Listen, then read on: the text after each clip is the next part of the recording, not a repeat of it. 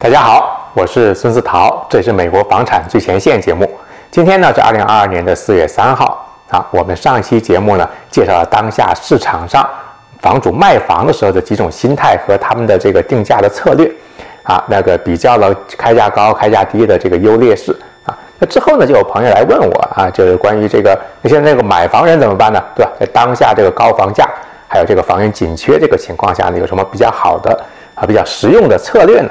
那我们呢讲的第一个这个买房人的策略呢，我们想就是啊、还是要看这个卖主是怎么上市这个定价这个策略。我们上期节目也说了，房主定价的时候呢，有一部分房主他的想法就是说我开的低一点，对不对？那要价叫 list price 低一点啊，用来吸引大家这个关注度，关注人多了，那上门看房的人就多了嘛，对不对？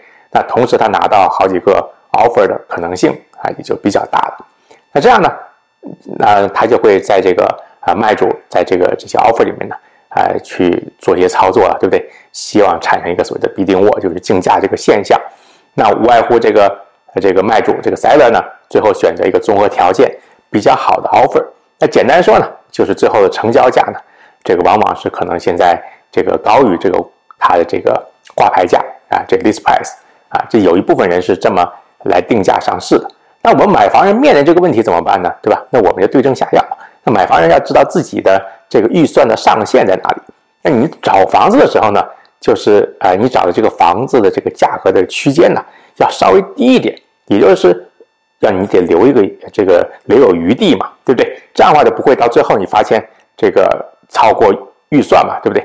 那另一个好处呢，就是说你手里留点钱的话，那你到时候可以用于装修啊、买家具、买家电嘛，对不对？那这些呢也都是要花钱的，所以的话，你整个找房的时候就别从那个顶上找，对吧？那你要留留一点这个 buffer 啊。那我们三月二十三号做了一期节目，就是说这个买房一定要加价嘛，对不对？那我把这个 YouTube 的链接呢也放在这个右上角，感兴趣的朋友呢，看完我们这期节目之后呢，也可以看一期那个节目。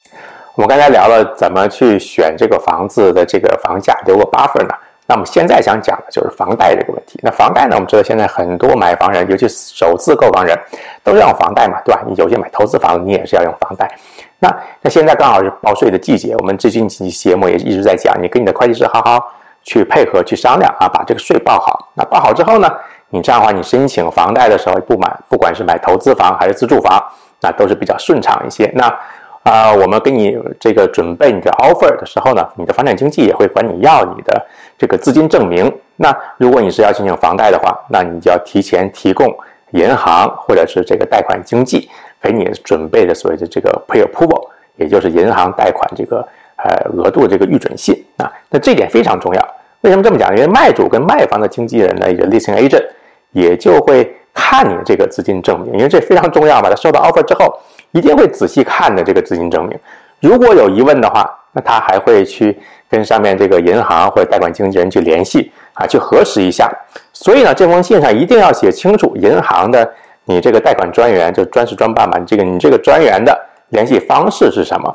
那那他一定得接电话，我觉得？如果不接电话、不接邮件的话，那怎么办呢？那可能就会有问题了。那我们三月二号的那期节目呢，也是做了一期关于银行 pre-approval 的节目，大家感兴趣的话呢，也可以看一下，我会把这个链接呢放在这边。那我们刚才聊了两点了，那第三点是什么呢？想问您一个问题，您知道所谓的 lease back 吗？对不对？那现在很多卖主他需要卖房子，然后才会买一个下一个房子，所以叫升级嘛，对吧？也改善他的现在这个居住条件。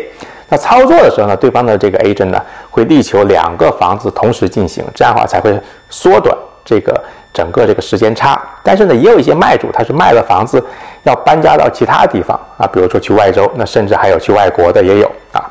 那搬家也需要时间嘛，对不对？也需要一些时间处理一下他当地的一些事情。那这个时候呢，就会这个产生这个时间差啊啊。那那我们呢，作为买房人的话呢，可以这个在这个地方呢啊做做文章啊。那这段时间呢，这个卖主是需要住的地方的，对吧？那对于他来说，那最方便的那还是住在现在这个房子嘛，对不对？因为成本最低，也不需要搬家，对吧？周围也比较熟。那那怎么去这个做呢？这个买房人呢，可以跟你的这个买方的这 buyers agent 买方的这个经纪人商量一下，看看是不是在你这个 offer 里面加一个短期的啊 lease back 条款啊，如果这样的话呢，呃，会不会让你这个 offer 显得更加有竞争力？嗯这个你要经纪人要沟通嘛，看看对方是否有这个需求啊。不过值得注意一点的是，这个是呃有问题、有缺点的。首先，对于买房人，这个是不是方便呢？对吧？因为如果你是要买投资房，可能还好啊。如果是要买房自己住的话，那么你整个的这个装修啊，跟你搬进去这个时间呢，都需要往后推了，对不对？那你要考虑清楚这一点啊。那第二个缺点呢，就是这个卖主呢，在过户以后，对吧？其实就变成了这个买主，就是你的这个租客 tenant，他整个身份跟性质，就发生了变化。那这会产生很多潜在的问题。所以呢，你要跟你的这个啊买房经纪人好好的商量一下啊，看看怎么把这个事情做得比较完美一点。现在网上流传的各种买房攻略啊，我看了一些，那其实有一些我觉得有些问题。怎么说呢？呃，就是风险比较大啊。那是否使用呢？你要比较谨慎一些。那举个例子来说，那就是比如说啊，有些人说要在 offer 里面呃放一个这个放弃房屋检查条款。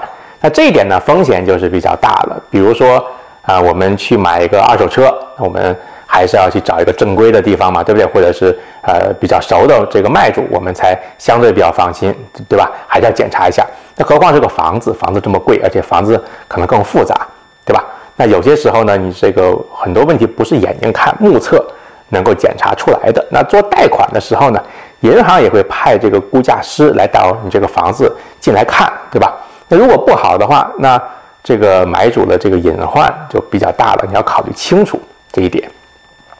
那我在二月二十五号那期节目里面也是呃专门讲了一期，那就是说关于这个 home inspection 啊这个事情。那如果您是感兴趣的话呢，啊可以看一下那个节目，我会把这个 YouTube 的链接呢也放在这个右上角这边啊。那您看一下，就是说看看就是说是否要放弃的话。或者是你要根据当地的那个情况啊，这个房子的情况，跟你的发展经济呢，好好聊一聊。我们刚才讲了好几点，买房人可以考虑使用的一些办法啊，提高自己是这个在当下比较火热这个房地产这个市场上的这个竞争力。那我们呃都听过一句话，叫做术业有专攻啊。这个比如说作为买房人，你面对很多问题的时候啊，你这个你是知道这回事情，但是你不知道。